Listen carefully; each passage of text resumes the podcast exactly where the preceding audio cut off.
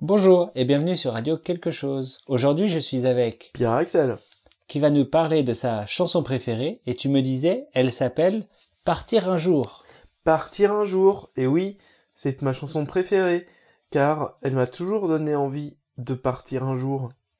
Qui chante Partir un jour Eh bien, c'est les To Be Free, qui veut dire être libre, sauf que ça s'écrit 2BE3, et c'est un habile jeu de mots qui est très rigolo, Et euh, pourquoi tu aimes cette chanson parce que c'est une chanson de ma jeunesse et du début des boys bands dans les années 90, où c'était les tubes à la mode que tout le monde écoutait, et c'était marrant.